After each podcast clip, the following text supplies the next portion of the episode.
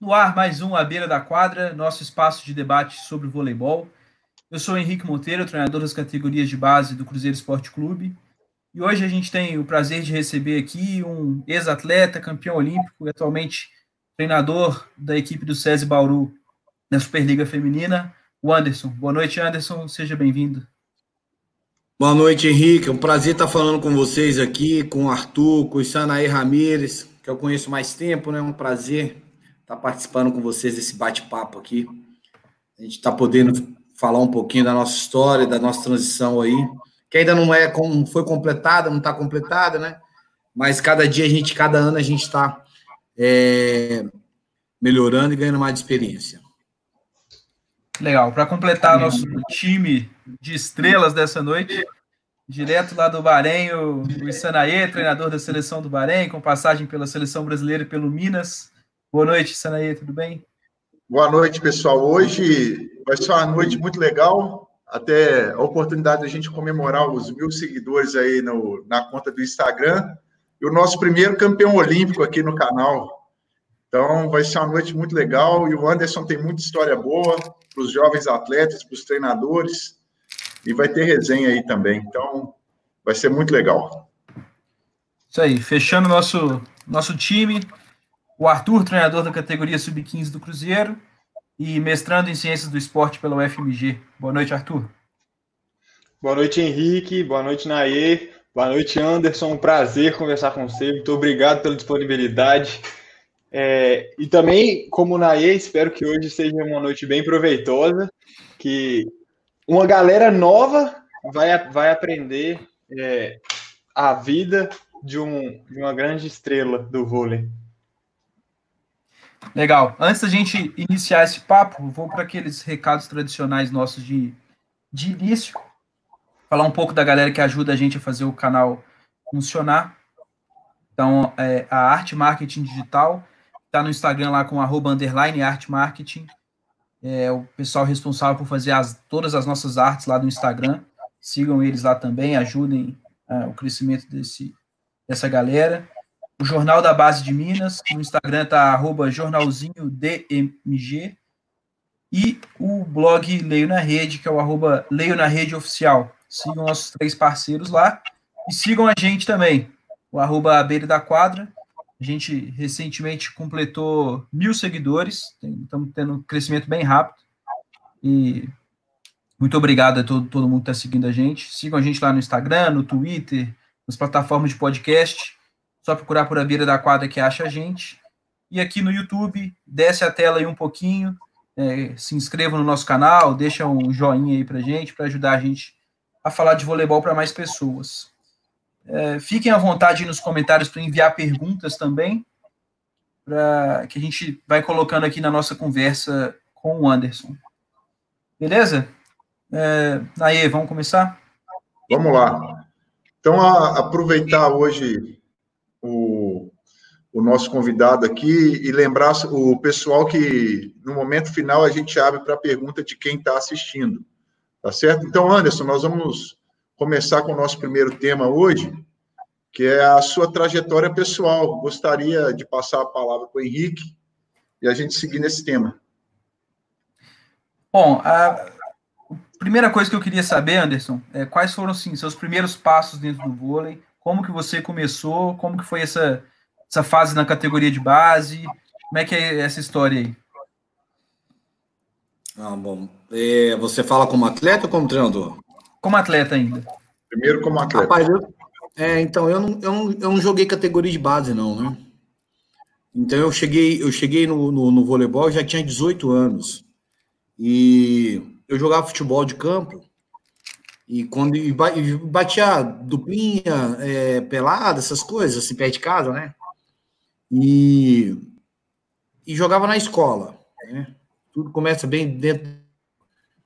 É, e nessa, que nessa época, eu tava, que eu tinha para fazer 17 para 18 anos, eu tinha que fazer a, o alistamento militar. E aí eu meio que parei de jogar futebol, me desencantei assim com o negócio e fui, fui trabalhar como office boy, né? naquela, naquela época você não era consegui, não conseguia eh, ser fichado nem nada.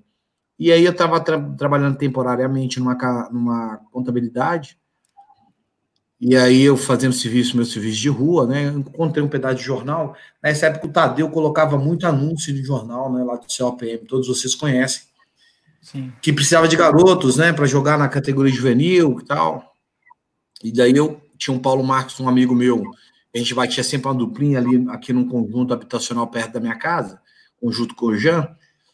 E aí, cara, ele, eu olhei aquele jornal, falei com o Marcos Paulo, falei, cara, Marcos Paulo não, Paulo Marcos, falei, cara, Paulinho, tô, vou lá no CLPM com você, falei, cara, vamos lá de tarde. Aí eu conversei com meus, meu chefe, né, era o dono da contabilidade, Gilberto, ele falou, cara, acho que você precisa ficar aqui a tarde inteira sem fazer nada. Você acabou o seu trabalho, você pode ir. Eu, um dia eu acelerei ali, parte da manhã, banco, prefeitura, junta comercial, aquelas coisas todas, e fui até o COPM à tarde. Tava lá o Tadeu e o Evaldo, eram os dois senadores do COPM. O Evaldo eu não sei se continua, mas o Tadeu eu sei que continua. Alguém de vocês conheceu o Evaldo? Não, eu não conheci. Não. Conheci só o Tadeu. Aí, não, o Tadeu o Evaldo foi time forte. É, o, o Tadeu ficava com as categorias mais velhas, infanto, juvenil e juvenil.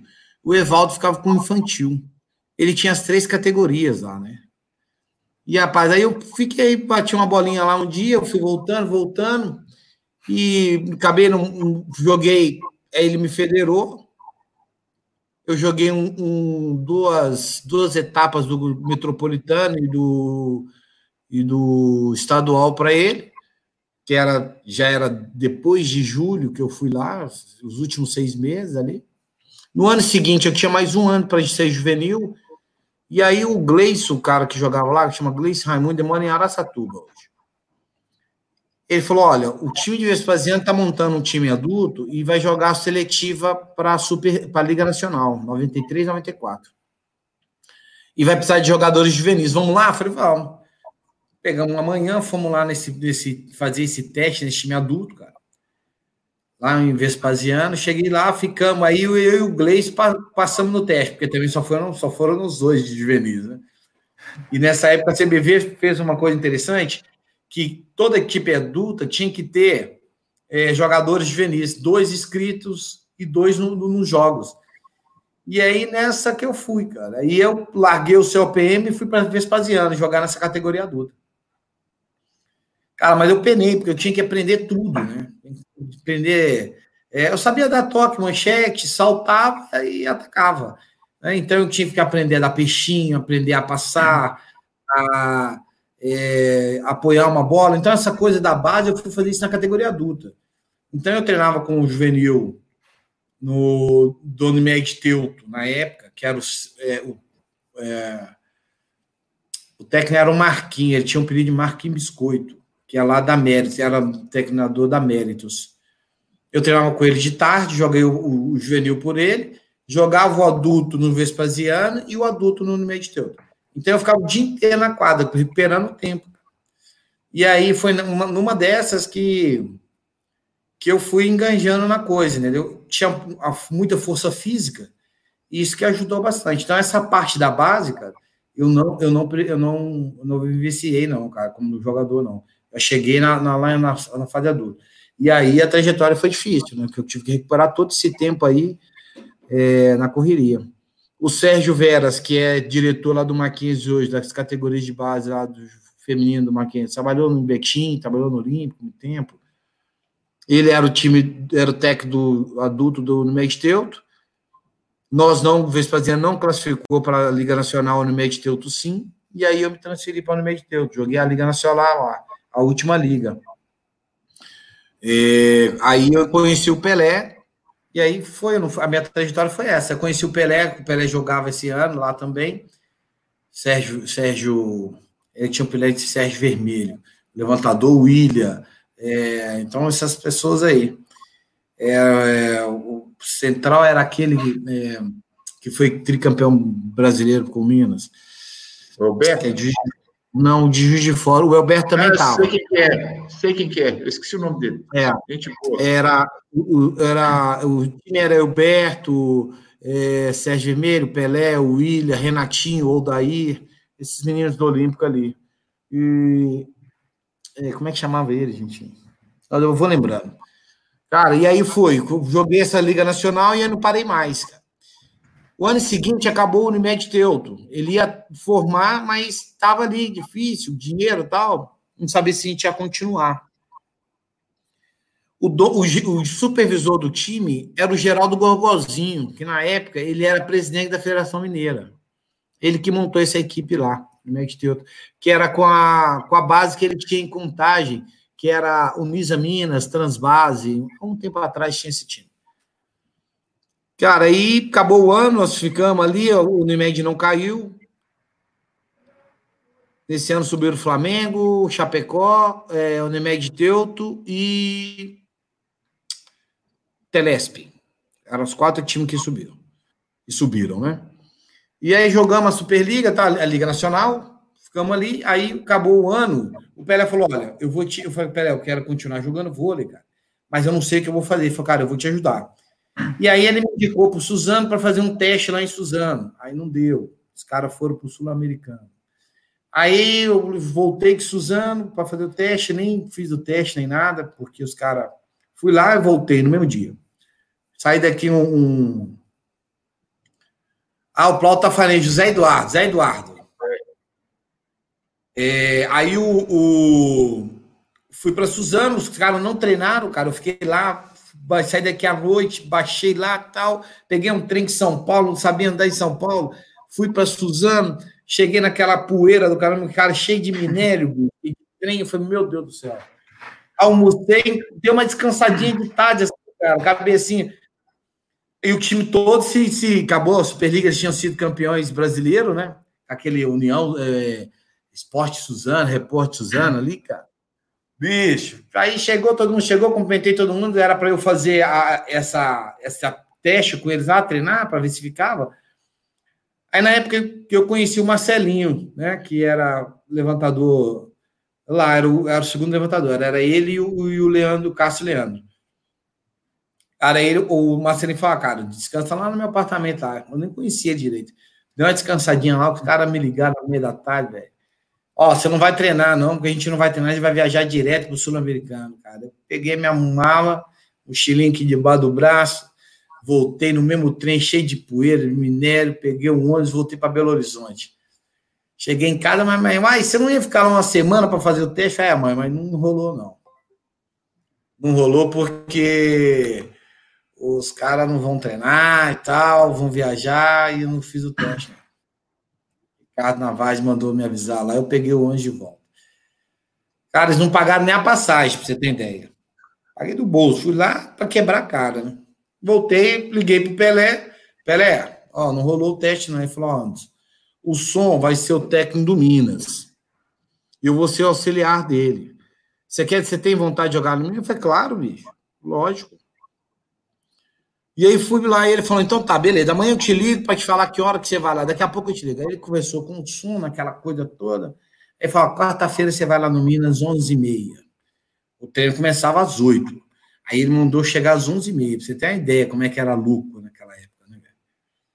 Aí, cara, cheguei lá, eu cheguei com a minha mochilinha debaixo do braço também, um bermudinha lá que eu tinha, nada de time, uma camisa surrada, um tênis, uma meia ela só, só não gotejava dentro, assim, que a, o cano dela tava até direitinho, entendeu?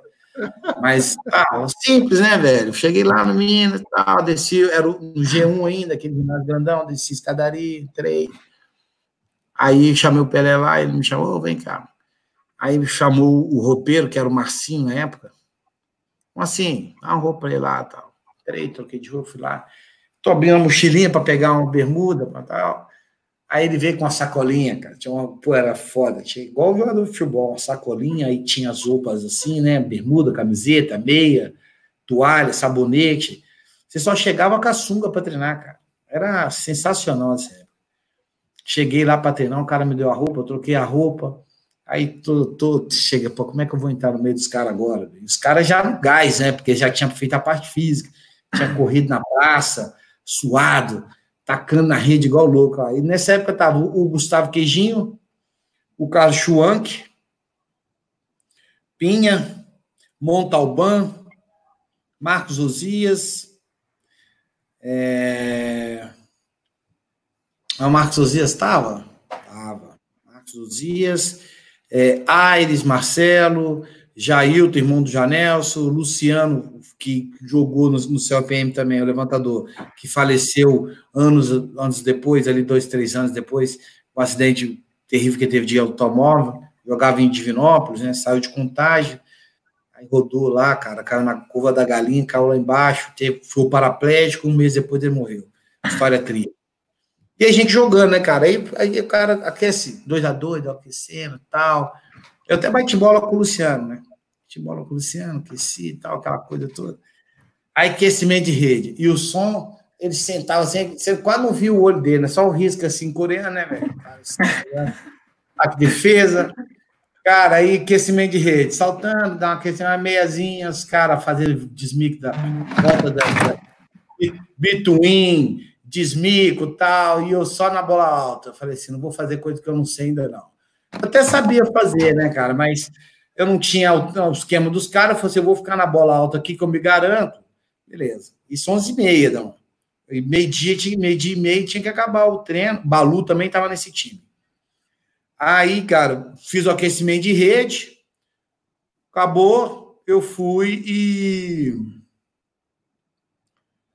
Acabou tal, eu fui. Ele falou assim: agora vamos fazer um setzinho aí que eu preciso ver ele jogando tal. Montou um time lá.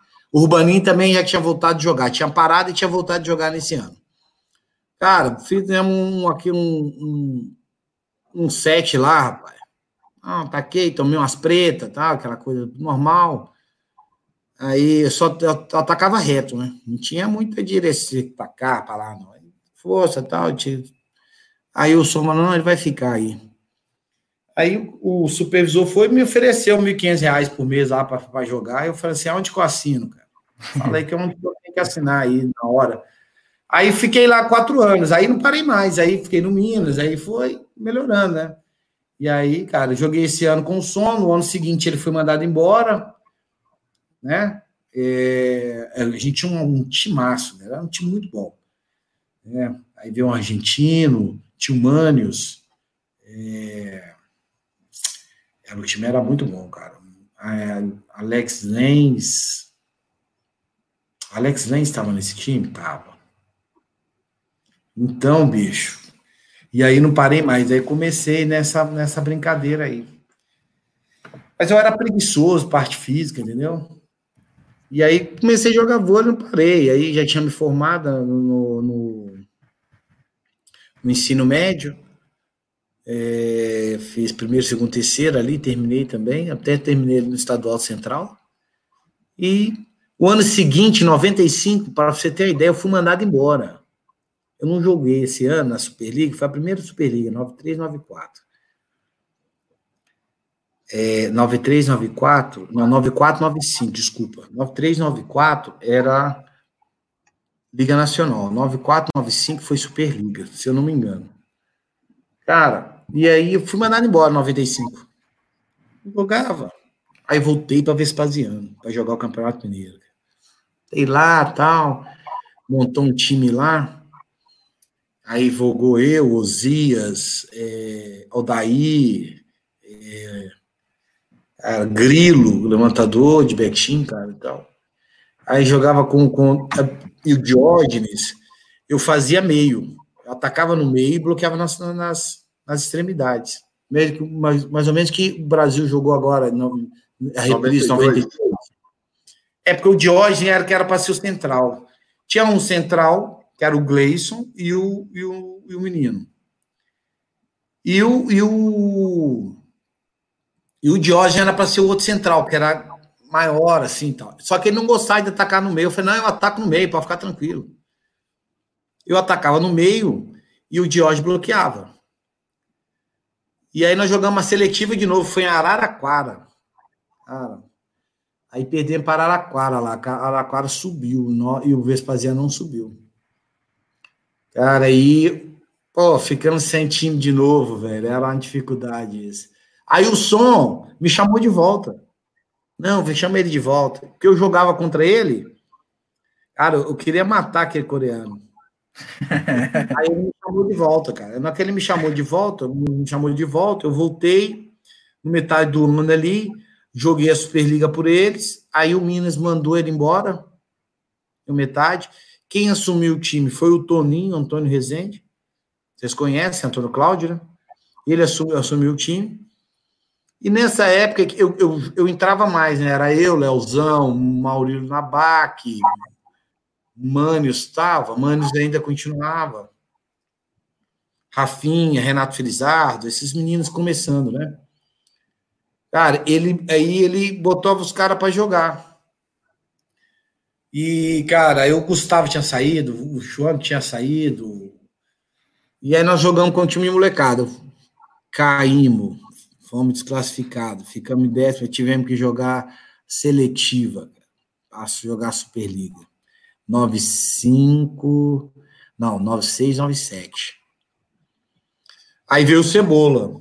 Aí o Cebola veio, Minas não tinha dinheiro, tinha perdido o patrocínio do Fiat Minas, da Fiat. Era só Minas Tênis Clube. Aí veio o Cebola. O Cebola montou um time, ele tinha ele era o técnico do Banespa, ele voltou para o Minas, ele e o Jarbas. Aí montou um time que foi eu, Gustavo, Paulo Cheta, Renatão, Marcel, Schwank.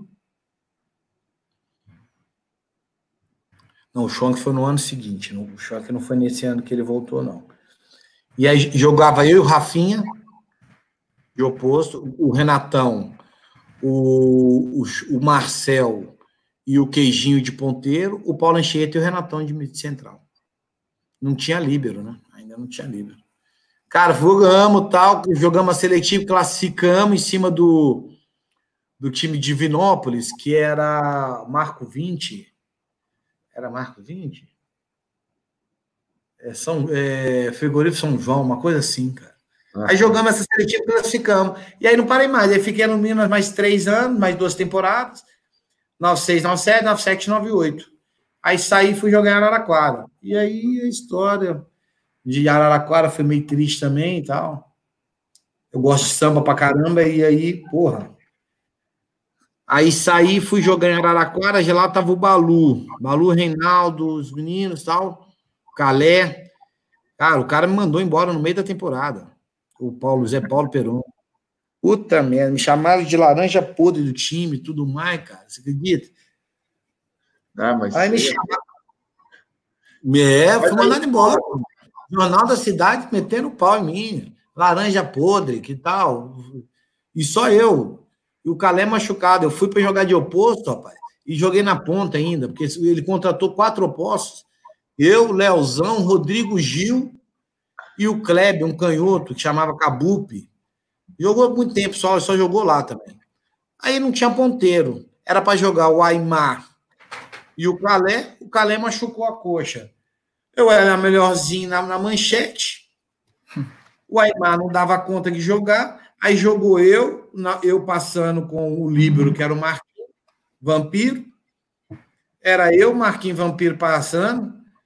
Com o, o, Começou jogando, eu e o Calé na ponta. O Calé machucou. Aí ficou eu.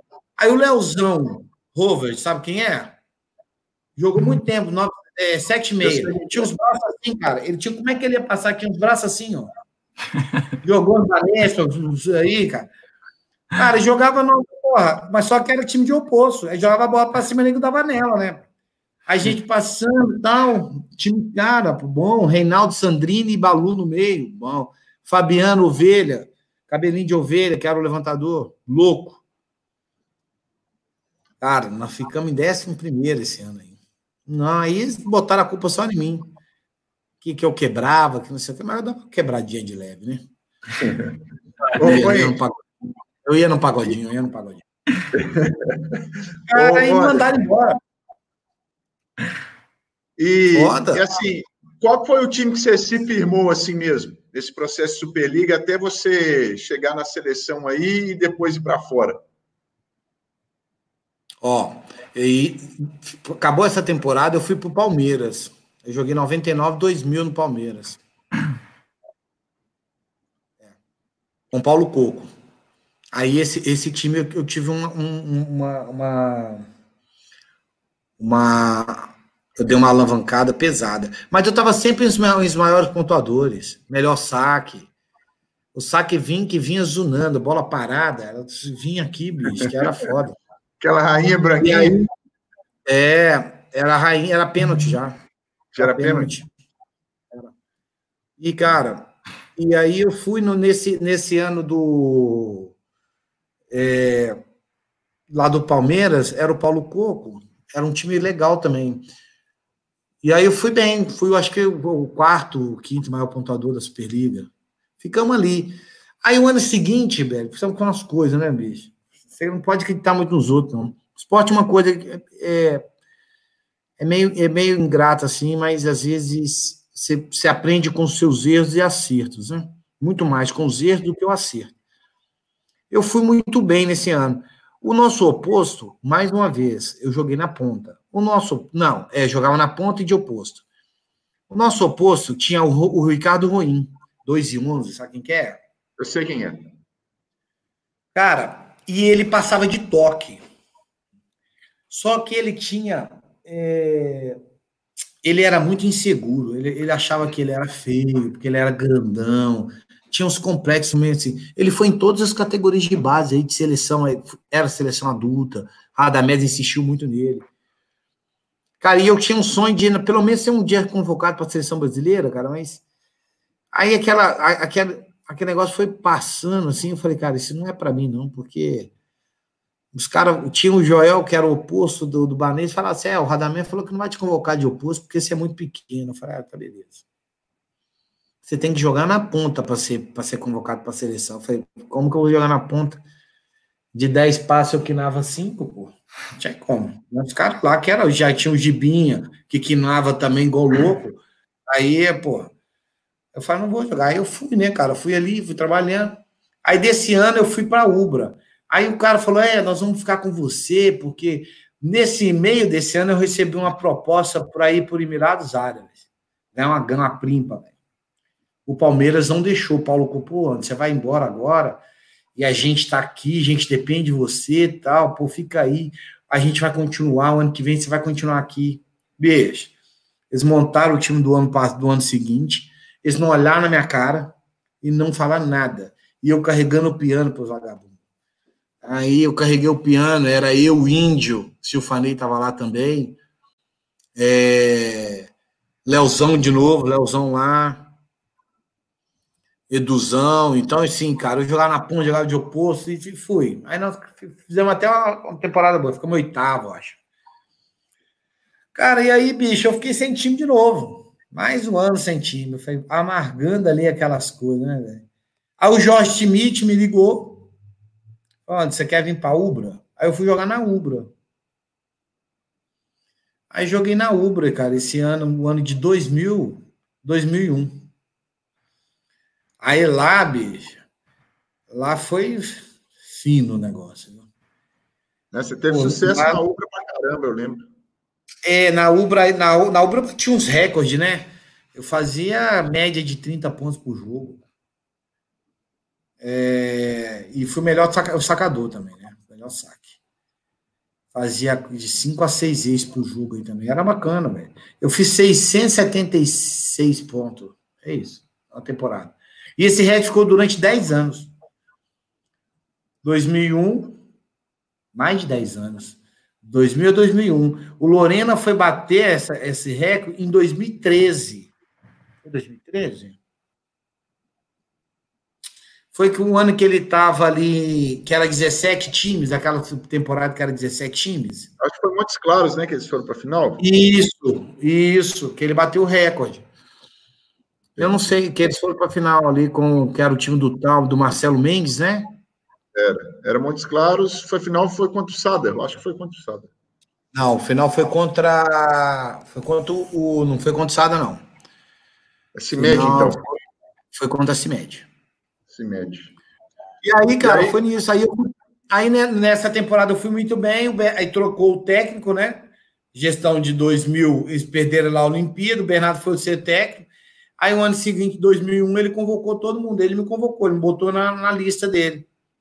Aí eu era o, o, eu era o terceiro oposto, né? Ele convocou o Marcelo Negrão, que ele queria recuperar o Marcelo Negrão. É, recuperar não, porque o Marcelo Negrão na, em 2000, o Radamés queria que ele jogasse na ponta, porque ele queria que o Max fosse o oposto com o Dante Negrão. e o Joel. E o Marcelo Negrão na ponta. O Marcelo Negrão falou: não, desculpa, eu sou oposto.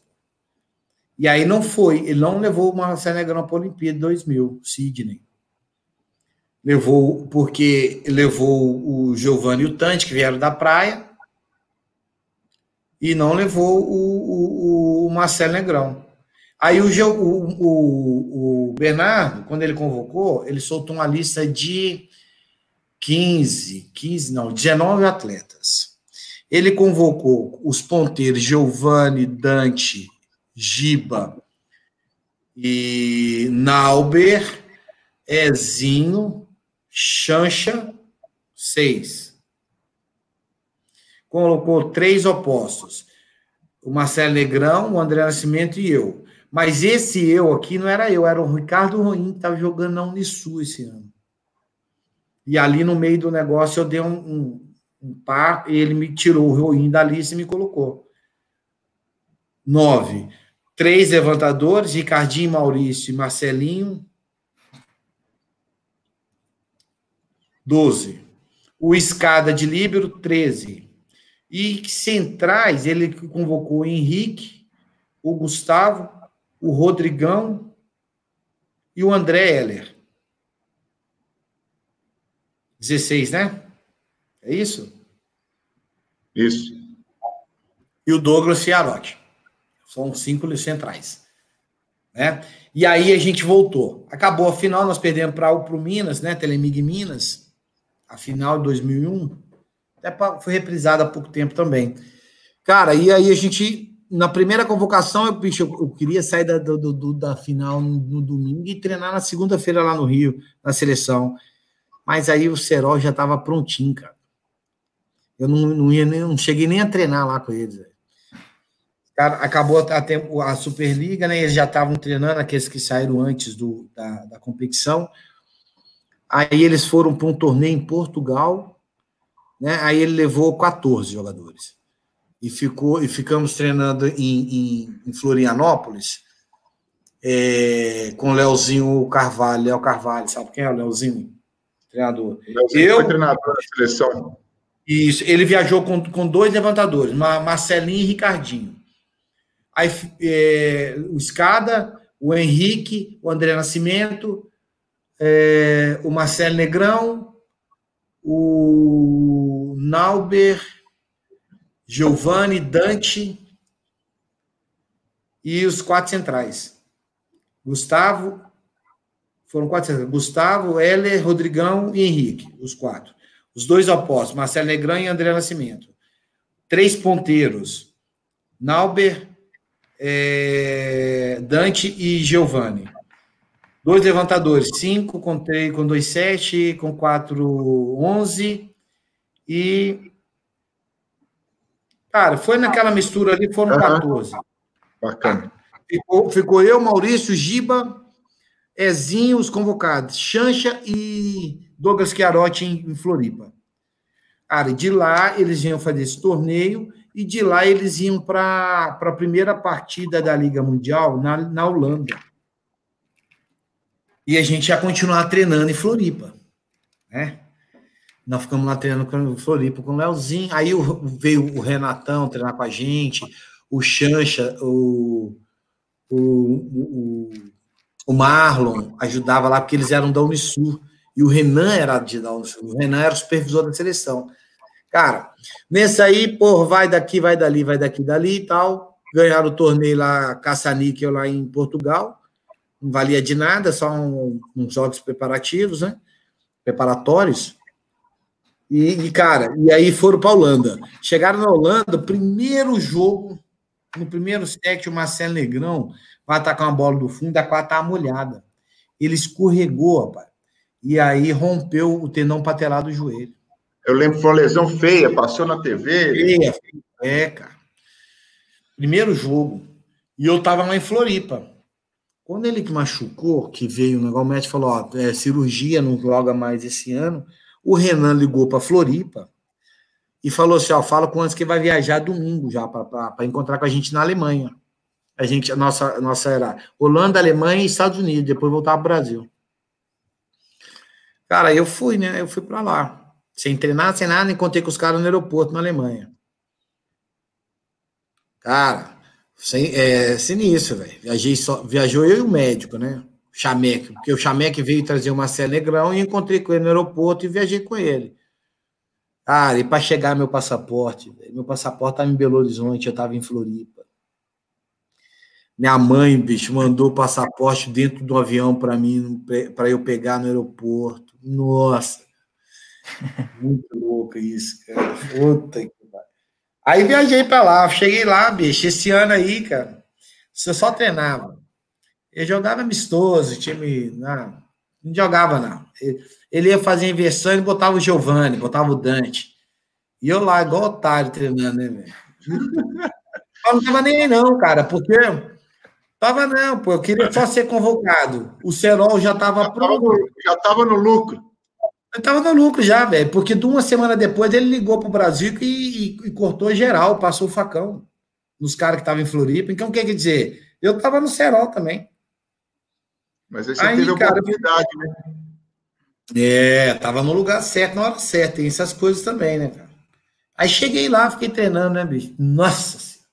Eu passei raiva esse ano, hein? Meu Deus do céu.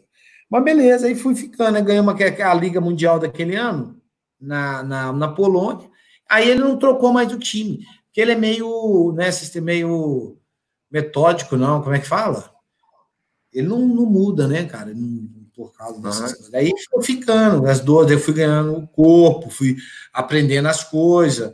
Mas, velho, era uma tijolada só. Não, passava na minha frente, eu dava. Não tinha essa. E aí, o primeiro ano, cara, ele ficava falando assim para mim: negão, é, como é que é? Controla a força. Vai controlar a força o quê, filho? Rapaz, a bola passava eu dava controlar a força. Ah, e aí esse ano foi isso, cara, que, que, que pegou. Aí em 2002 ele já convocou todo mundo de novo. Aí eu já estava na convocação, já, já era nome certo, aí e aí não parou mais, ele foi ganhando, foi ganhando corpo. Foi bacana demais. Tá, e o Anderson, o que, que você acha assim, cara, que quais foram as suas virtudes que fizeram você não ter passado por esse processo de seleção brasileira de base e conseguir agarrar essa oportunidade até se virar campeão olímpico, cara. O que, que você acha assim que foi os, foram os pontos positivos que você apresentou para que isso acontecesse? Olha, rapaz, eu talvez se eu tivesse passado pelas seleções de base, eu, eu, eu chegaria, eu teria ido uma época, poderia ter ido na seleção com Radamés e não ter ficado, né? eu deveria, poderia não ter. E, e aí, rapaz, eu, eu deveria, eu poderia não ter continuado no, no, no, no, no esquema, entendeu? Por eu ter chegado ali como eu cheguei, só eu e escada, sem, sem frequentar uma seleção mineira, sem frequentar uma seleção de base, cara, e passar por tudo isso e aprender tudo ali dentro, então acho que o, o valor foi mais não, não falo para vocês que a rapaziada que estava lá, dentro não dava valor, mas para mim aquilo ali era muito prazeroso. Eu tenho prazer até hoje quando eu vou para Saquarema, cara. Eu fico lá 15 dias trancado com as seleções de, de, base lá agora.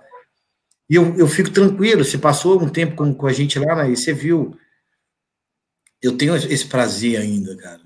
Não, o... e, isso era muito bacana. Então, eu acredito que se eu, se eu tivesse vivenciado isso nas seleções de base, eu não teria voltado assim eu não teria, não teria tido essa oportunidade e também não entenderia a coisa como elas são, né? O, o valor é, de estar ali dentro.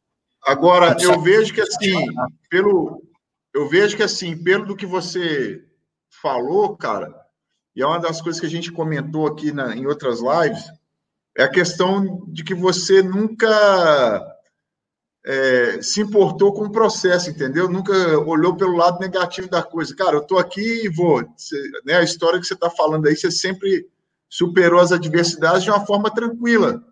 Né? Teve, tiveram vários percalços aí, mas você manteve firme e, e continuou trabalhando. Eu acho que talvez esse aí seja o, o ponto principal, assim, para você ter conseguido esse posto aí e ter ficado na seleção, cara. Acho que talvez Sim, tem, tem, tem umas coisas que, que se, se você olhar bem, é o seguinte, eu me sacrifiquei muito para estar ali, né?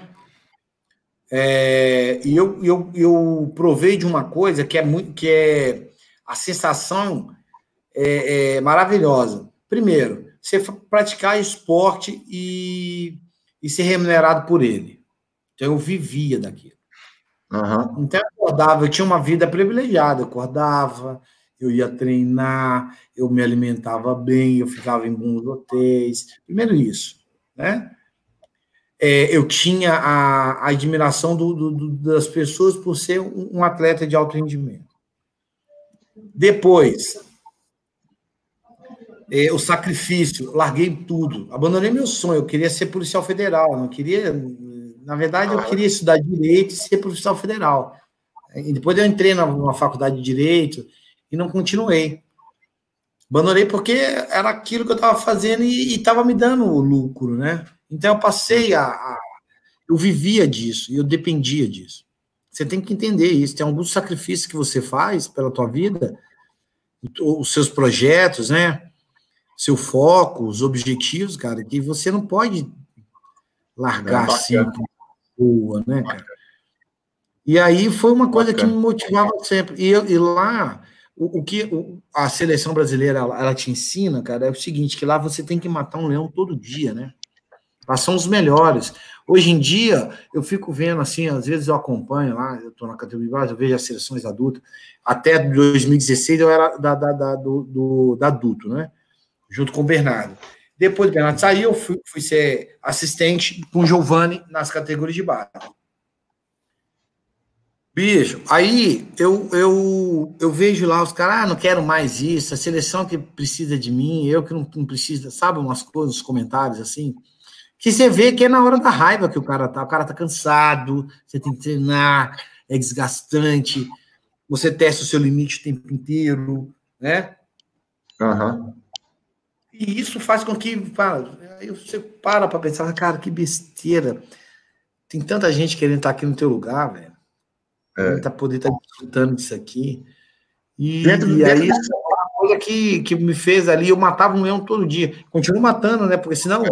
se eu não tiver resultado como treinador na base, velho, eu não vou continuar. Vai vir outros. Eles vão me substituir. Vou te, eu vou te interromper um pouquinho aí, Anderson.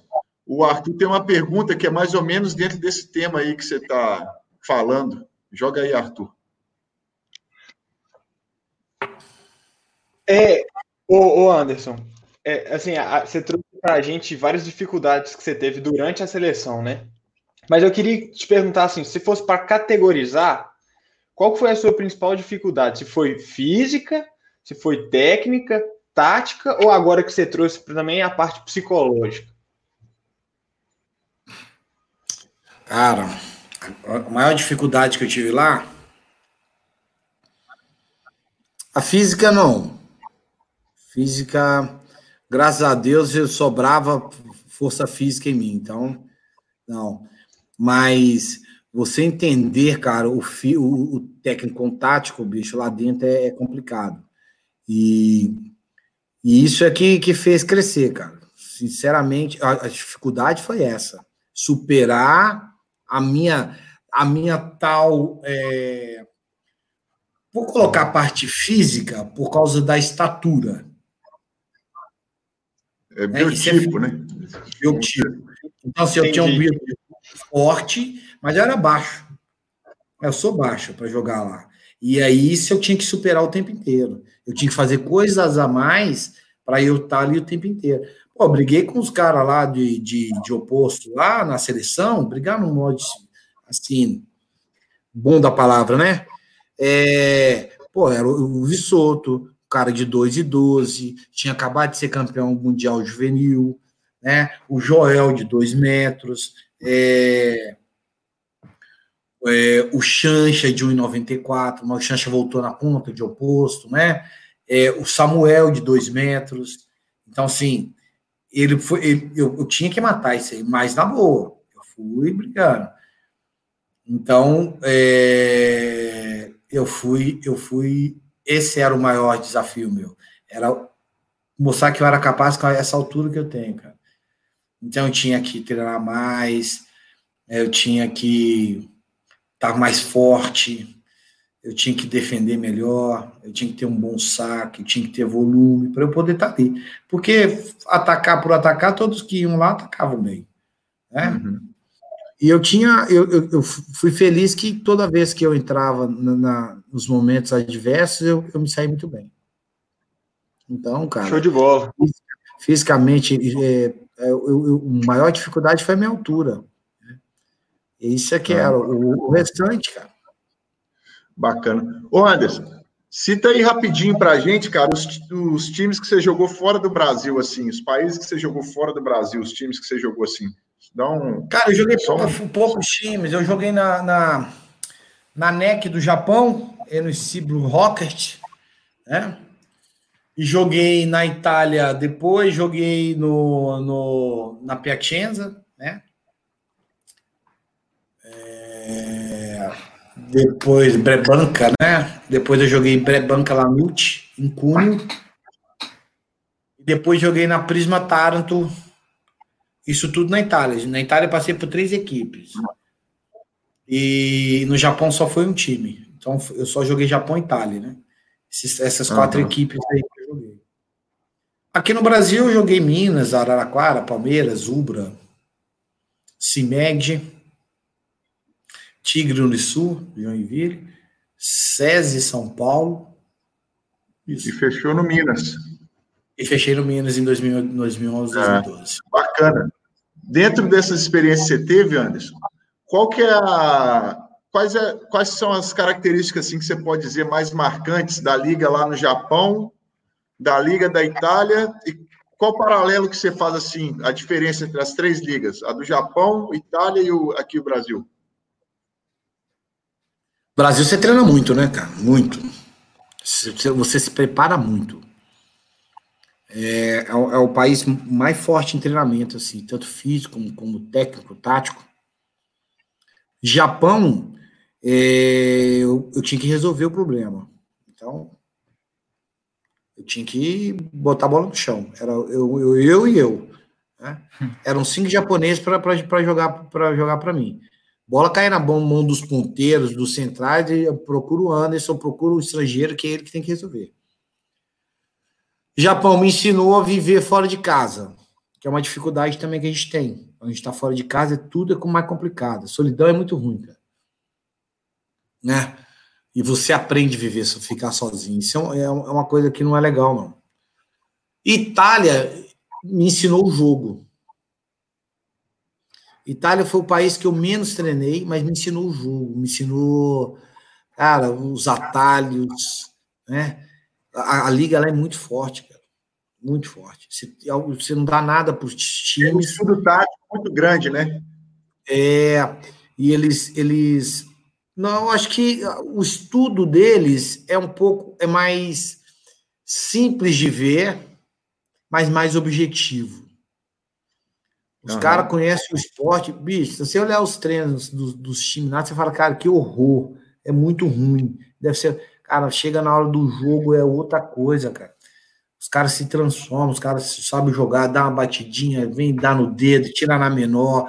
Cara, umas coisas que é fora de série, assim. Só eu aconselho a todos os atletas jogar um dia na Itália, seja na A2, na A1, mas jogar lá, cara.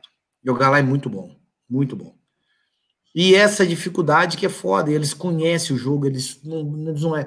Então, os americanos também, eles, né, eles têm muita coisa. É... Pô, pode fazer isso aqui, cara. Tem umas marcações que eles têm que você deixar o espaço de duas bolas de vareta, seu bloqueio. Então, são as coisas que você começa a ter noção de espaço, né? E isso é umas coisas que, que você vai pegando. É, a Itália me ensinou muito isso. Aproveitar esse gancho que você está falando da Itália aí, ó. O Ednei está perguntando se você acredita que a, Ita a Liga Italiana estão os melhores jogadores do mundo. Acredito que atualmente. Cara, eu olha, eu, eu não conheço a liga do a liga russa e não conheço a Polônia também, né? Hoje eles respiram, mas são os melhores jogadores do mundo estão na Itália. Sem, som, sem sombra de dúvida. É lógico que vai ter um aqui, um outro ali, que vai jogar na.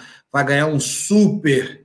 É, um super salário na Rússia, porque eles vão pagar pra caramba. O cara vai ganhar milhões na Coreia para decidir, porque ele vai carregar o piano. Na China.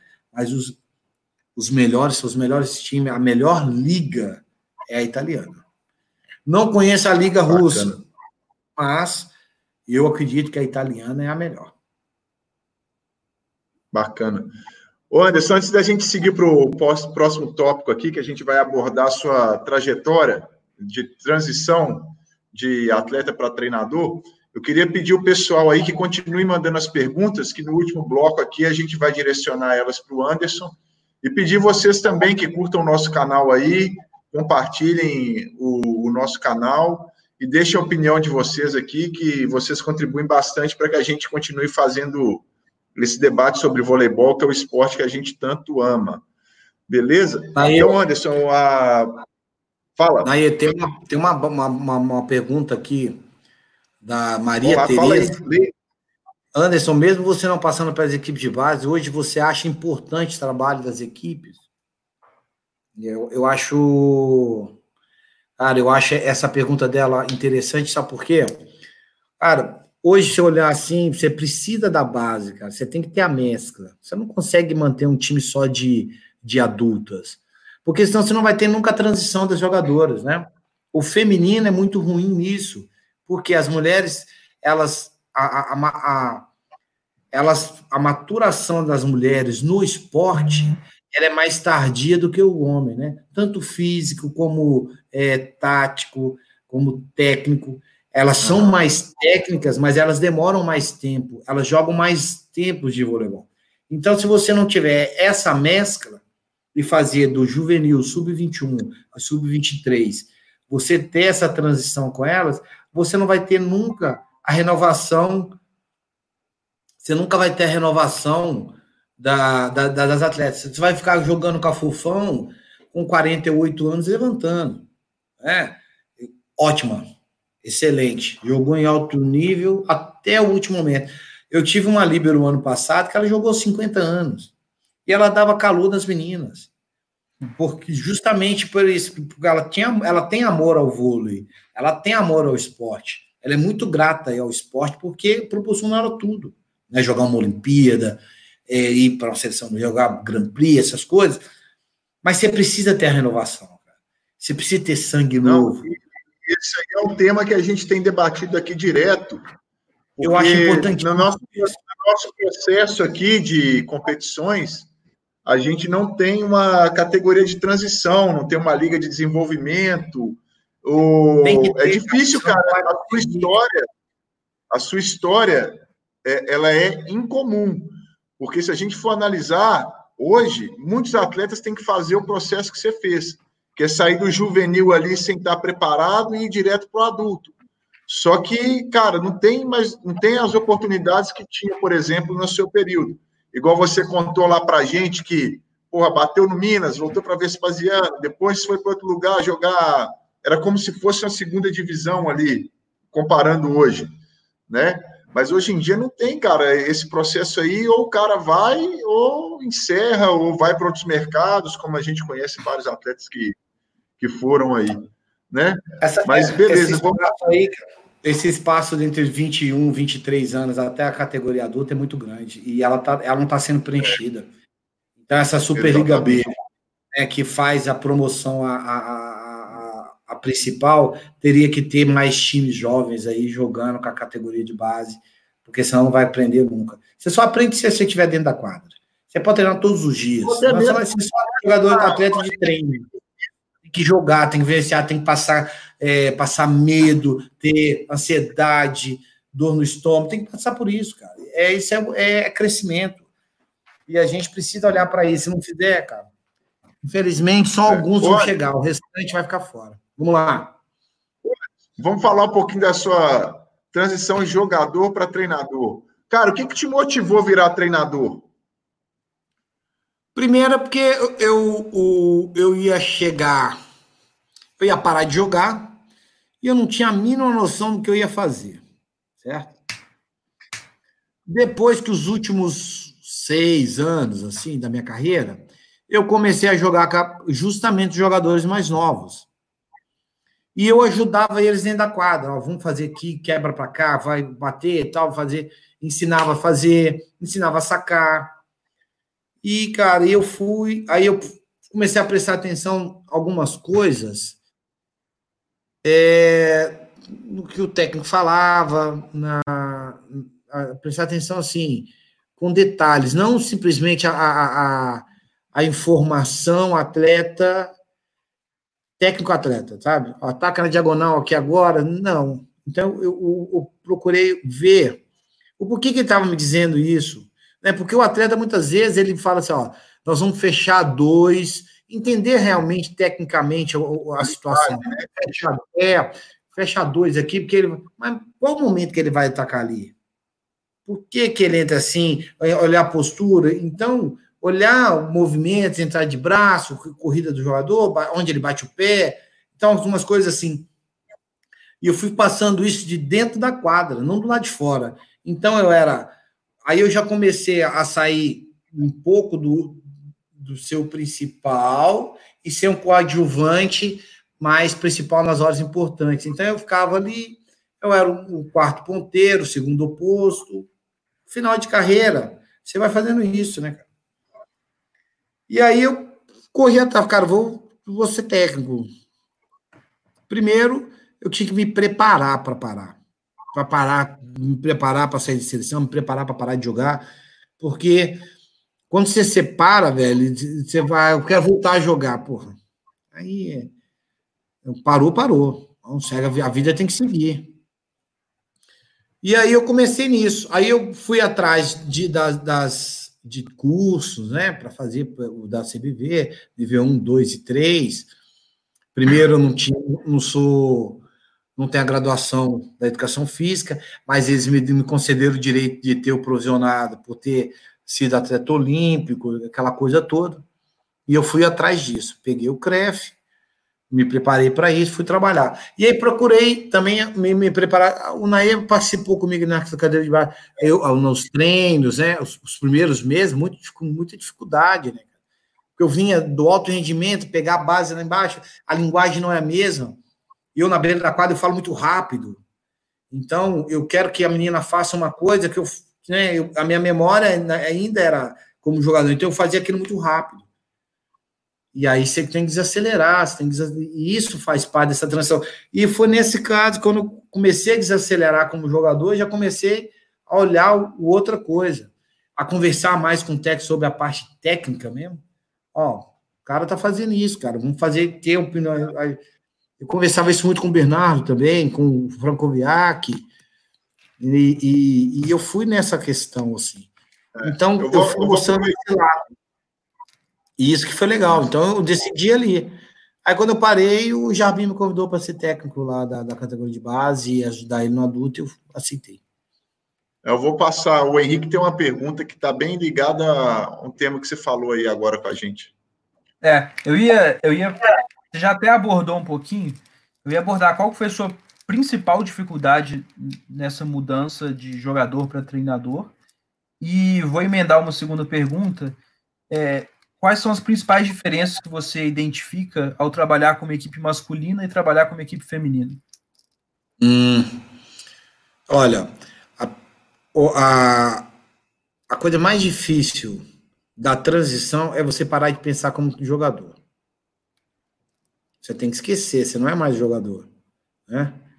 Então eu tive alguma, eu fiz alguma, algum, eu montei algumas regras para mim, justamente por, por por ter jogado e, e jogado em alto, em, alto, em alto nível, né? Então, nunca vou querer que as minhas atletas, os meus atletas, sejam é, aquilo que eu fui. Porque cada um tem o seu, o seu, o seu jeito de ser, de aprender. Você, você dá o caminho. Você ah, bate na bola saindo do corpo, você pode falar, mas se a pessoa não ah, salta em projeção a bola, então você vai, né, falando, ajustando. Mas não queira que ela vai bater na bola com você, não queira que ela vai dar um saco como você sacava, e aí é uma coisa assim. A primeira regra que eu fiz é nunca falar de mim na primeira pessoa. Eu fiz, eu sou, eu fui, eu quero. Isso é uma coisa que é, é, um, é, um, é um centralismo, velho, que não vale a pena, sabe? Então você vê, você fica olhado, eles olham você como uma situação, e, e mulher é mais difícil, né? Ah, isso, pô, eu brincava lá no Minas, lá, na época da categoria de base no Minas, as meninas queriam jogar contra mim porque eu instigava elas a isso. Então eu desafiava. Então tinha a Fernanda Vido, que eu falava, você não consegue atacar 10 bolas ali. Ah, desataca então. Eu falei, não, é você, não sou eu. Então, esses desafios, olha, vamos um prêmio com uma quebrada, vamos jogar um trio. Eu e mais uma, aí você brinca, então você vai. Mas, ó, você vai atacar desse jeito porque eu ataco. Esquece. Eu não, não falo e nunca vou falar sobre eu na primeira pessoa. Então, muitas vezes, até a parte é, motivacional de, um, de uma. Na parte ali do vestiário, né, cara? Uma preleçãozinha, eu vou falar, eu, eu não conto história minha. Para não ter, para não ser exibionismo, né, que se fala, né? Não, não capaz passou o Anderson, jogador, ficou lá atrás. Aí eu brincava assim: ah, você não vai treinar, você não vai atacar, não. Você quer me ver atacando? Compra o um DVD, velho. Vai lá. é, eu brinco assim pra. É, olha no YouTube, bicho, eu não vou fazer isso. Então eu até brinco com essas coisas, porque senão fica muito chato. E aí, isso é uma coisa minha, eu não falo de mim na primeira pessoa. Então, essa foi a, a parte mais difícil na minha transição. Né? que é uma coisa que eu ainda trabalho muito isso. Mas é que, a, contou a diferença de trabalhar com equipe masculina e feminina. A resposta é, é mais rápida, né? O feminino é uma coisa que eu não me ligava muito, que, que eu acho que está faltando um pouco no masculino agora, que é o, é o carinho com a bola. É muito difícil achar um, um, jogador hoje que você comece com ele desde ali, é, sub-15, sub-17, né? É, é, a mesma, é a mesma idade? Como é que é o masculino e feminino? Eu sei que feminino Não, é 15, 17, 19, 21 e 23. É, o feminino é um ano a Masculino menos, é o quê? 20, né? Não, é, feminino é 20. É 20 é seleção. Isso. Aqui é masculino é 19, 21. Então, e aí, cara, eu, eu vou falar uma coisa para você. É, o masculino, eu vejo que falta ainda um pouco do, do, do, do carinho com a bola.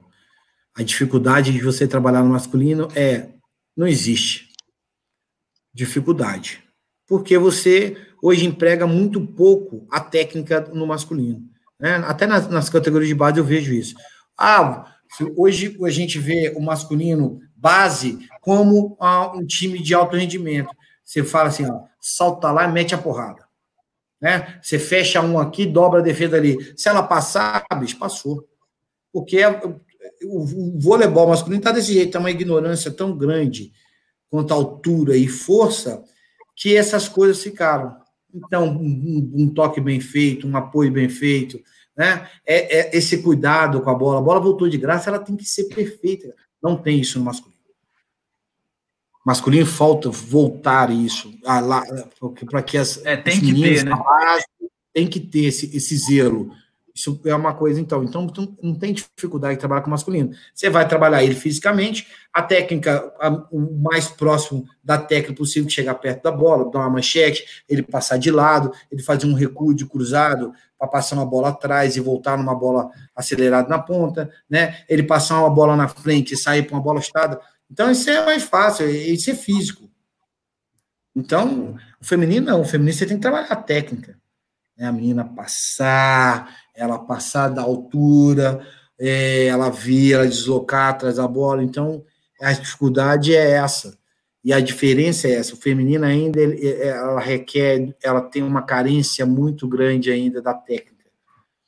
a jogadora que não é técnica, ela não chega no alto rendimento. Chega se for uma aberração física, né? Uma menina fora da curva, como tem uma aí agora, Ana Cristina, 17 anos, de 1,92, que ela é fora da curva. Mas ela faz tudo muito bem. Passa, tal. O e, Flávio está colocando, aí, o Flávio tá colocando aí também que o feminino é mais emotivo. É, tem essa parte, né? E a, a, a, parte da cobrança, dos berros. O masculino, velho, você sai, na, a, a, troca é muito rápida.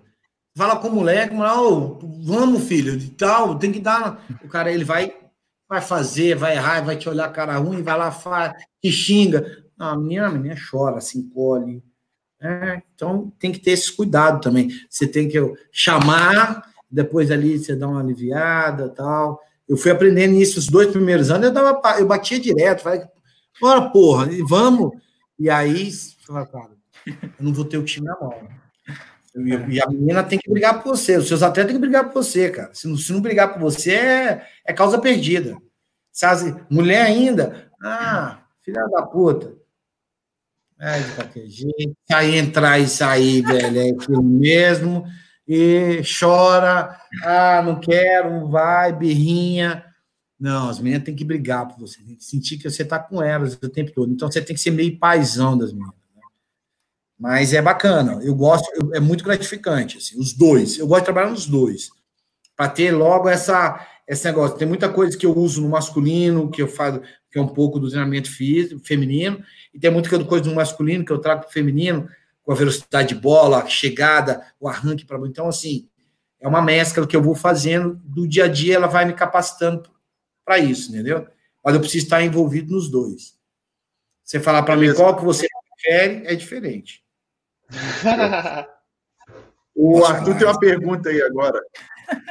Ô, ô Anderson, você, aí, construiu para responder o Henrique é, falando da, da dificuldade, né, da transição para atleta e, e, treinador. Mas eu queria saber, tipo assim, para você, o que é, o que que agrega ao treinador Anderson, porque ele foi o atleta Anderson?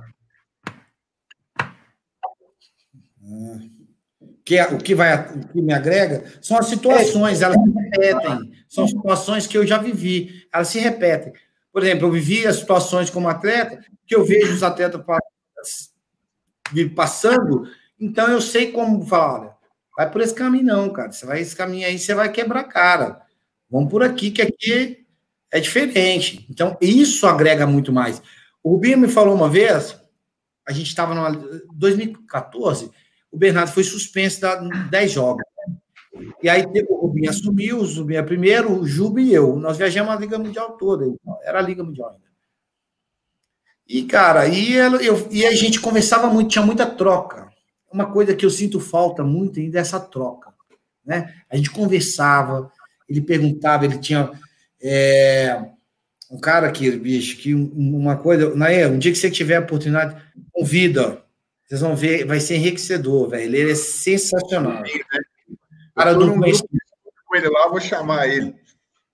E aí, cara, e, ele, e a gente tinha essa troca. Então, ele falava assim: ó, eu vou demorar 15, 20 anos para ser um bom técnico, você vai demorar 5.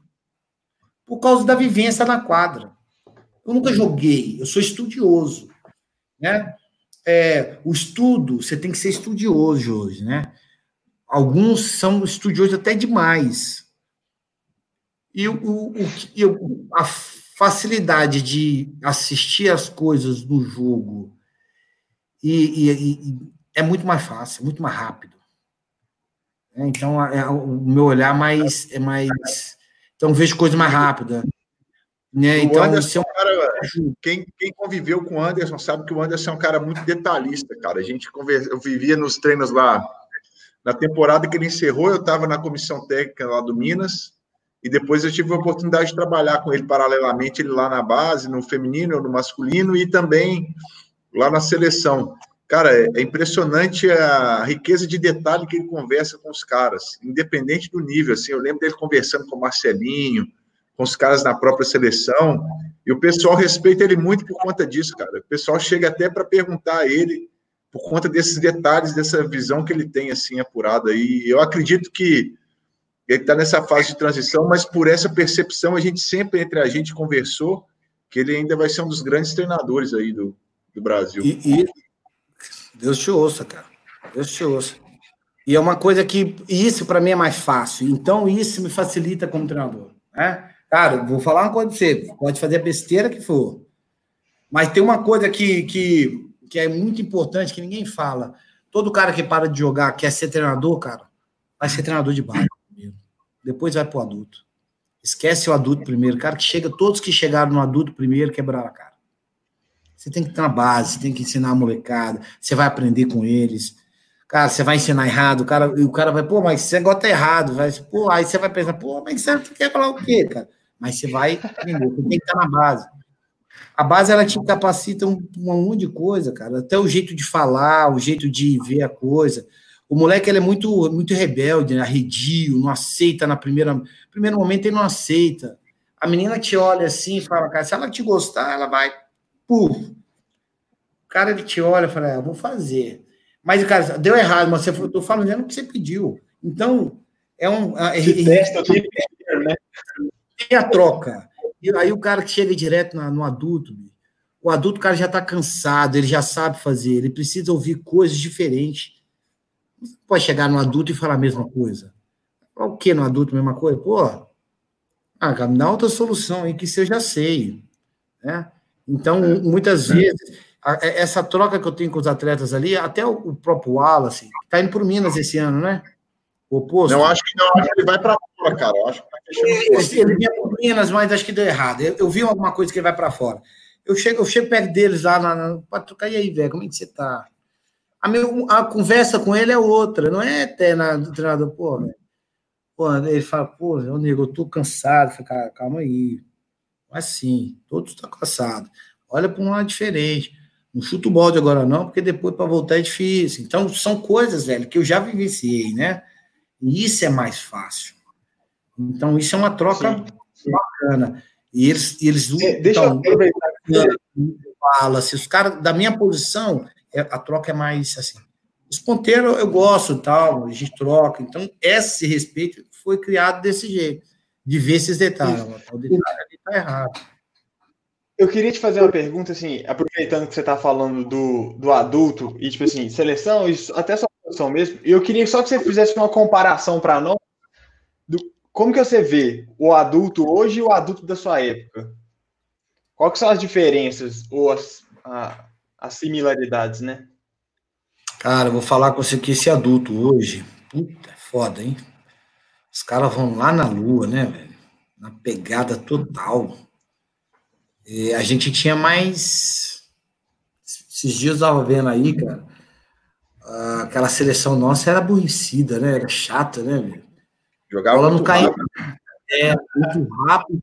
E a bola não caía com facilidade, né? E a gente, a gente meio que. A gente jogava meio. A, a, a nossa, a nossa frequência ali era meio que não era, não precisava muito, muito falar, não era meio só olhar, você já sabia, né? Era a, a, a mistura, negócio, sentimento, a gente brigava pra caramba entre nós, mas bicho, e a gente brigava por nós, brigávamos entre nós e brigávamos por nós. Então isso é uma diferença enorme, né? Felizmente, trabalhar em grupo hoje, velho, você fazer parte de um grupo, você tem que esquecer um pouco da vaidade, né? O grupo ele dá certo, você tem que largar a vaidade. Um grupo muito, muito vaidoso vai caminhar um ano só, depois para. Acho que foi o sucesso daquele, daquele, daquela seleção ali, daqueles dois ciclos. Foi esse, né? Os dois ciclos que eu participei foi esse. A gente não era muito vaidoso, não. Então, acho que os prêmios, porque tudo na vida é um prêmio, né? Os prêmios é, ganhos, era dividido entre todos.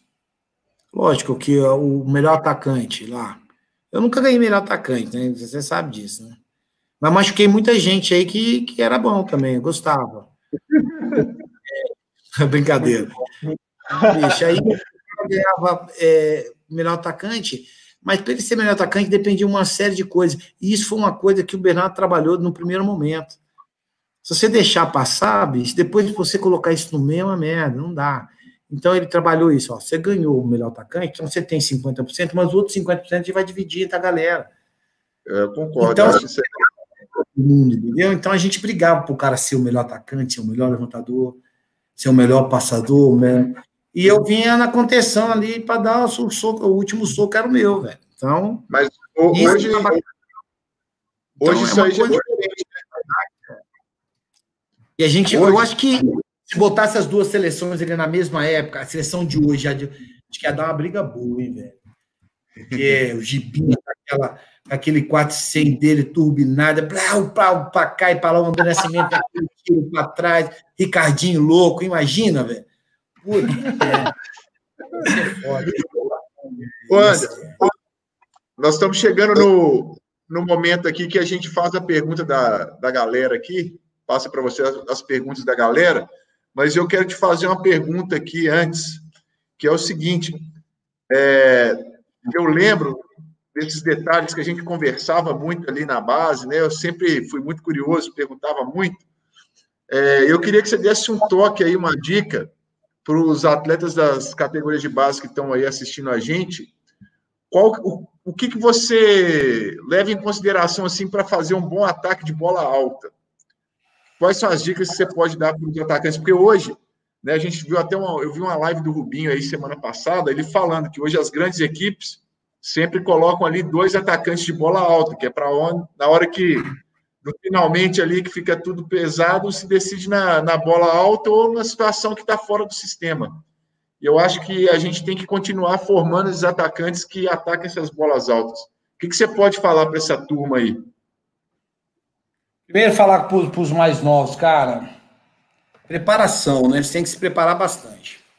Tudo na vida é preparação. Do jeito, você, primeiro você faz seu planejamento, você precisa se preparar para isso. Cara, bola alta. Vamos lá. É, no meu ver, é, é, a aproximação da bola.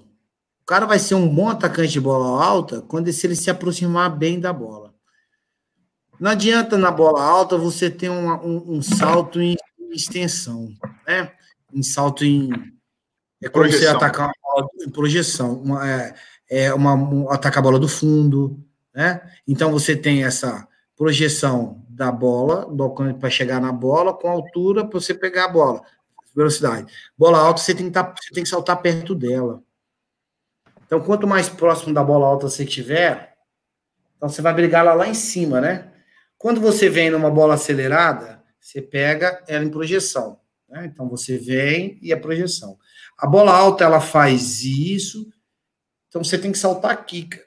Então você meio que salta perto da bola. Minha dica é o seguinte: o mais próximo da bola possível. E, porque você, assim, você carrega no braço e no corpo. Porque em projeção você só vai na velocidade do seu salto com a velocidade do seu braço. Projeção perto da bola, você é, arca e você derruba o golpe com a, com a força do teu corpo. Então você tem que estar o mais próximo da bola possível.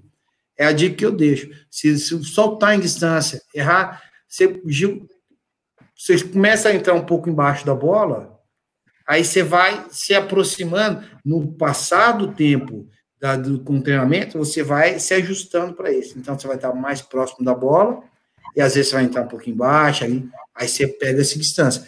Soltar em projeção é erro. Eu vejo desse jeito, tá? É uma coisa, uma opinião minha. Bacana. Vou jogar aqui a, a primeira pergunta do pessoal que está assistindo a gente, que é o Carlos Henrique, perguntando como foi participar do documentário Ouro, Suor e Lágrimas.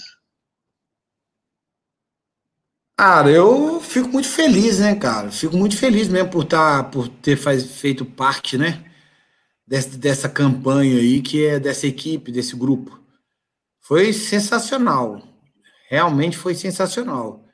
Trabalhar ali com aqueles meninos ali, participar, ter o meu nome, é, passagens ali, é, né? passagem no livro ali que foi aquilo ali é retrata tudo que nós vivemos ali, né, cara? Então, para mim foi maravilhoso. Bacana. Tem outra aqui do Almauri. Ele pergunta aí: por que treinadores do feminino gritam tanto com as jogadoras e no masculino não berram tanto? Ah, berra sim, berra sim. Berra. É, é uma coisa que, cara,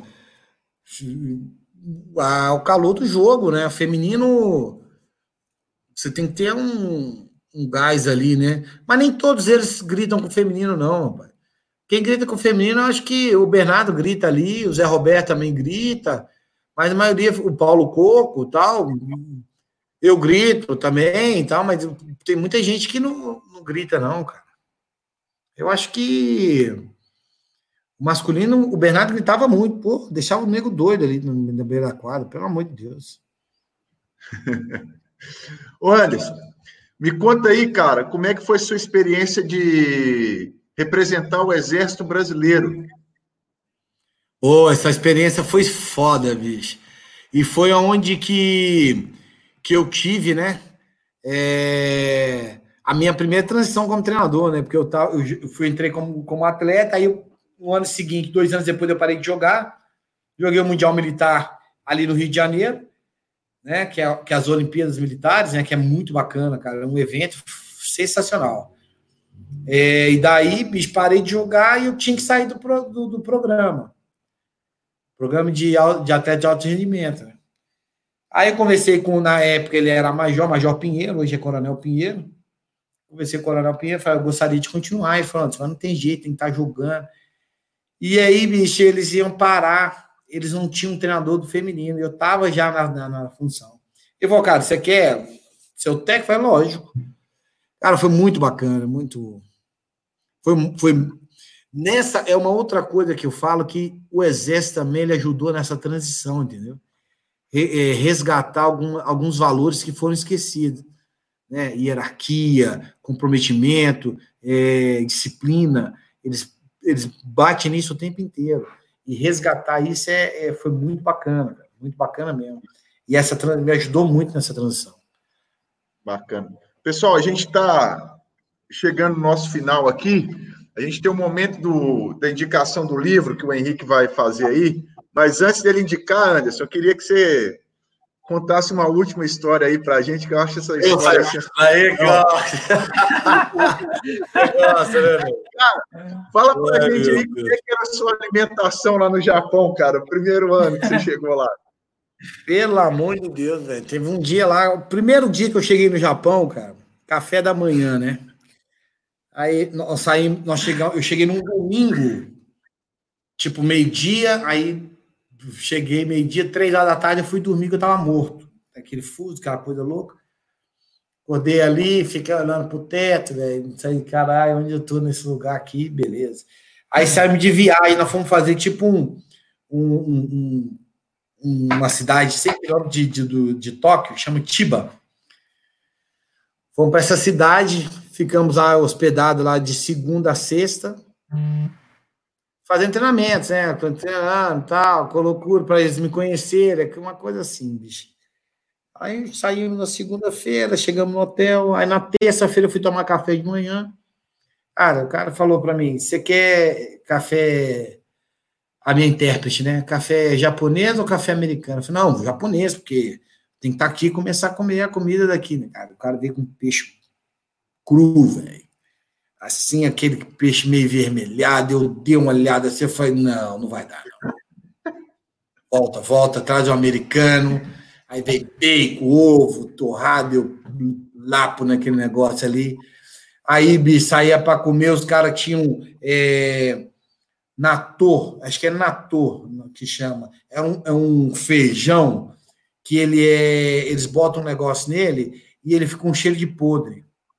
O cara vinha aquele Nator, balançava ele ali dentro do copo, botava ovo cru, mexia, socava em cima do arroz. Eu dava uma olhada assim e falei: não, eu vou ali no McDonald's. Matava o McDonald's, velho.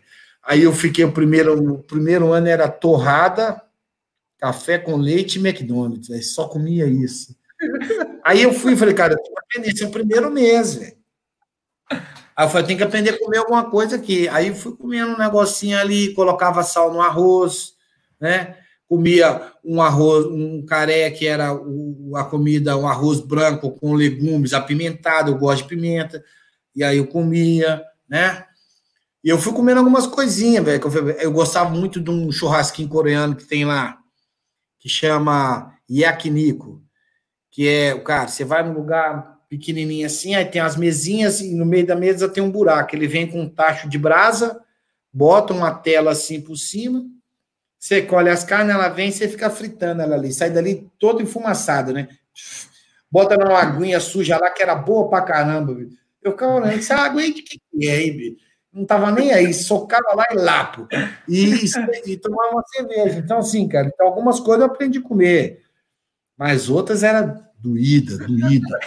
Ah, gostava daquelas lame, também era bom. Mas tem outras lá que não dá. Bacana demais, né? velho. Cara, era foda. Ah, deixa eu contar para vocês aqui. O primeiro ano, no Japão, acabou Natal, Ano Novo, eles fizeram uma reunião lá onde, onde eu morava, né? Salão assim, cara, cara, não, vai todo mundo cozinhar. E eu dou uma olhada naquilo, né? Falei, esse negócio aí não vai dar certo. Aí os japoneses tudo compraram cervejas, bebia duas cervejas, ficava vermelho, igual, igual tudo roxo, né? Eu falei, nossa! Os caras compravam um panelão assim elétrico, botava água, e colocava os legumes ali dentro ali e ia conversando, fumando pra caramba, e ali fritando, botando os legumes ali, olhando aquilo ali, né, bicho? Aí eles vinham com a, com a, uma aguinha suja também, que eu não sei o que eles faziam com um preparado lá de é, amendoim, meio agridoce, assim, sabe? Cara, eles pegavam a carne, botava na água quente lá, dava nela assim, e chamava de chap-chap. Olha pra você ver como é que é as coisas, né? Vou experimentar para ver como é, né? Carne, botava lá na água, ela ficava meio branquiçada. Sabe quando você bota na água fervendo ali, fica meio branquiçada? Botava naquela água, aguinha suja ali, e lapo. Eu falei, olha, rapaz. E os japoneses, eu falei, nossa senhora, eu lapo para dentro também, não tava nem aí, né, velho? Tem na, na dança. Essa foi uma das coisas que eu consegui comer lá. Mas o resto não dava, não. tá certo. Tá certo. Vamos lá, Henrique. Indica o um livro para a gente aí, cara. Do nosso momento aqui do. Bom, eu trouxe um livro aí do Tony Nadal. Eu tenho a versão dele em espanhol aqui. É todo se porém treinar. Mas eu, eu não eu já não sei, a galera vai ter que pesquisar se existe em português também. É, o Tony Nadal é tio e treinador do Rafael Nadal, tenista, e, e aí ele conta diversos é, pontos do que ele acredita é, de ser importante para trabalhar, para construir um atleta campeão. Mais ou menos por aí hoje. Bacana. Ô Anderson, quero te agradecer, cara. Foi sensacional aqui nossa conversa. É, é, o Anderson, o Anderson é um cara que eu tenho uma gratidão enorme por ele, cara, porque ele foi um amigo que eu fiz aí no voleibol e ele já me ajudou bastante num, num momento difícil da minha carreira aí. E eu sempre gosto de manter contato com ele e, e pensei rapidamente em trazer ele aqui porque é muito importante a gente ver esse lado também, né, que ele foi atleta e está nessa fase de transição, e a gente perceber esse olhar de quem já teve desse lado, né? E eu acho que para quem é das categorias de base aí, os atletas, treinadores, né? Esse é um lado muito interessante de se visualizar também. Vou passar a palavra para o Henrique, para o Arthur e depois para o Anderson aí, para dar, fazer as últimas considerações do dia de hoje. Fala, Henrique. Bom, primeiro? Tá, então, eu queria primeiro agradecer o Anderson pela disponibilidade, pelo papo. Muito bom, acho que a gente, de uma forma divertida, conseguiu aprender muita coisa. É legal ter esse, esse contato próximo e ver é, visões aí do cara que era atleta se tornar treinador e teve no masculino e está no feminino. É bom para gente que está começando também é, e conhecendo outras visões. E, Naê, eu faço o merchan de amanhã, eu faço agora ou espero o final? Não, deixa eu. Pode fazer, vai lá. Então vou fazer, já vou aproveitar todo mundo para ver com a gente amanhã. Deixa eu ver se eu coloco aqui. É, amanhã a gente vai receber o Marcelo Claudino, nós vamos conversar sobre é, finanças. Ele é consultor financeiro para atletas. E amanhã às 19 horas a gente vai, vai conversar com ele aqui. Acho que é um tema bem interessante para atletas e treinadores, né? Exatamente, perfeito. Vai lá, Arthur. Bom, eu queria agradecer muito, Anderson. Muito obrigado pela disponibilidade. É, muito obrigado pelas histórias que é, ensinaram para a gente um bocado bom de coisas hoje. É, é, muito legal, foi muito boa, né? Foi uma hora e meia de conversa que passou muito rápido. É, ah, e bacana tipo assim, demais. Trouxe, trouxe para. Bom, eu sou de uma geração mais nova e que não tive contato com as histórias que você trouxe, com a realidade que era antigamente. Então, assim, isso enriquece bastante. Muito obrigado por isso. Queria agradecer também o Nair, muito obrigado aí, Nair, pela disponibilidade de estar aí com a gente também é, já de madrugada. E agradecer ao Henrique e todo mundo que está assistindo a gente também. Beleza. Fala aí, Anderson, deixa aí seu último recado para o pessoal. Meu velho, quero agradecer vocês aí pela, pela iniciativa de fazer esse bate-papo, velho, que a gente, não é só vocês que, que aprendem, não, nós também aprendemos bastante. E a gente, o aprendizado é contínuo, o resto da vida, a gente está sempre é, aprendendo. Cara, muito obrigado pelo convite. Sempre que precisar, estarei à disposição. Henrique tem meu contato agora, o Nair também tem. Quem precisar, a gente está batendo, trocar uma ideia. Falta essa troca, a gente precisa voltar a ter essa troca, né? Que é enriquecedor demais, é gratificante. Meu muito obrigado, cara. Ensina a garotada a gostar do voleibol, fazer do voleibol a vida deles, que é, é isso que a gente faz o dia inteiro. A gente só pensa voleibol, né? Vida, nossa vida é o voleibol, a gente tem que brigar por ela aí o tempo todo. Fiquem em casa, cuidem, cuidem dos seus, que essa pandemia vai passar e a gente vai voltar ativa de novo, na loucurada, fazendo o que, a gente mais gosta de fazer, que é trabalhar ali na beira da quadra, hoje é a beira da quadra, e ensinar essa, essa juventude aí a, a amar esse esporte que a gente ama e, e não vai esquecer nunca. Meu muito obrigado, fiquem com Deus. Mais uma vez, precisar, tamo junto. Valeu? Bom, Naê, você deu seu recado final aí, não? Cara, já falei, falei sim. Agradeci o ah, Anderson, agradeci a todo mundo e amanhã estamos juntos de novo. Show de bola, então. Obrigado a todo mundo que participou com a gente hoje. Obrigado ao Anderson mais uma vez e amanhã a gente se encontra às 19 horas, beleza? Valeu, galera. Valeu. Valeu.